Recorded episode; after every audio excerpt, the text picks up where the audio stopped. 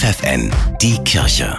Regional. Für die Region Braunschweig mit Bernhard Tubbs. Egal ob queer, homosexuell oder geschieden, Frauen und Männer, die im Großraum Braunschweig bei der katholischen Kirche arbeiten, müssen ihr Privatleben nicht länger verstecken. Der Grund, seit dem 1. Januar gilt zum Beispiel für katholische Kindertagesstätten, Altenheime oder auch Krankenhäuser ein neues Arbeitsrecht.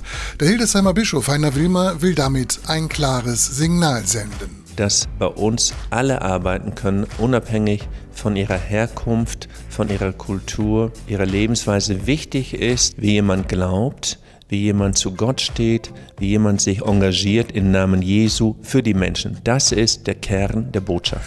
Ein Schritt, der für Pater Hans-Albert Gunk vom Dominikanerkloster in Braunschweig längst überfällig war. Er ist Ansprechpartner des Bistums Hildesheim für homosexuelle, trans- und queer Menschen.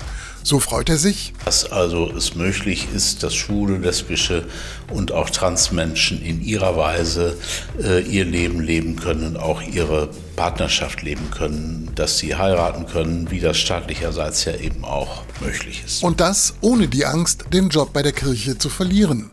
Jetzt müsste die Kirche auch ihre Sexualmoral ändern, sagt Gunk, und damit aufhören, Sexualität zwischen Menschen zu bewerten. Es gibt also zwischen Mann und Frau eine bunte Vielfalt von sexuellen Identitäten, die alle ihr Recht haben und äh, Menschen haben ein Recht, äh, mit ihrer Sexualität auch zu leben und glücklich zu werden.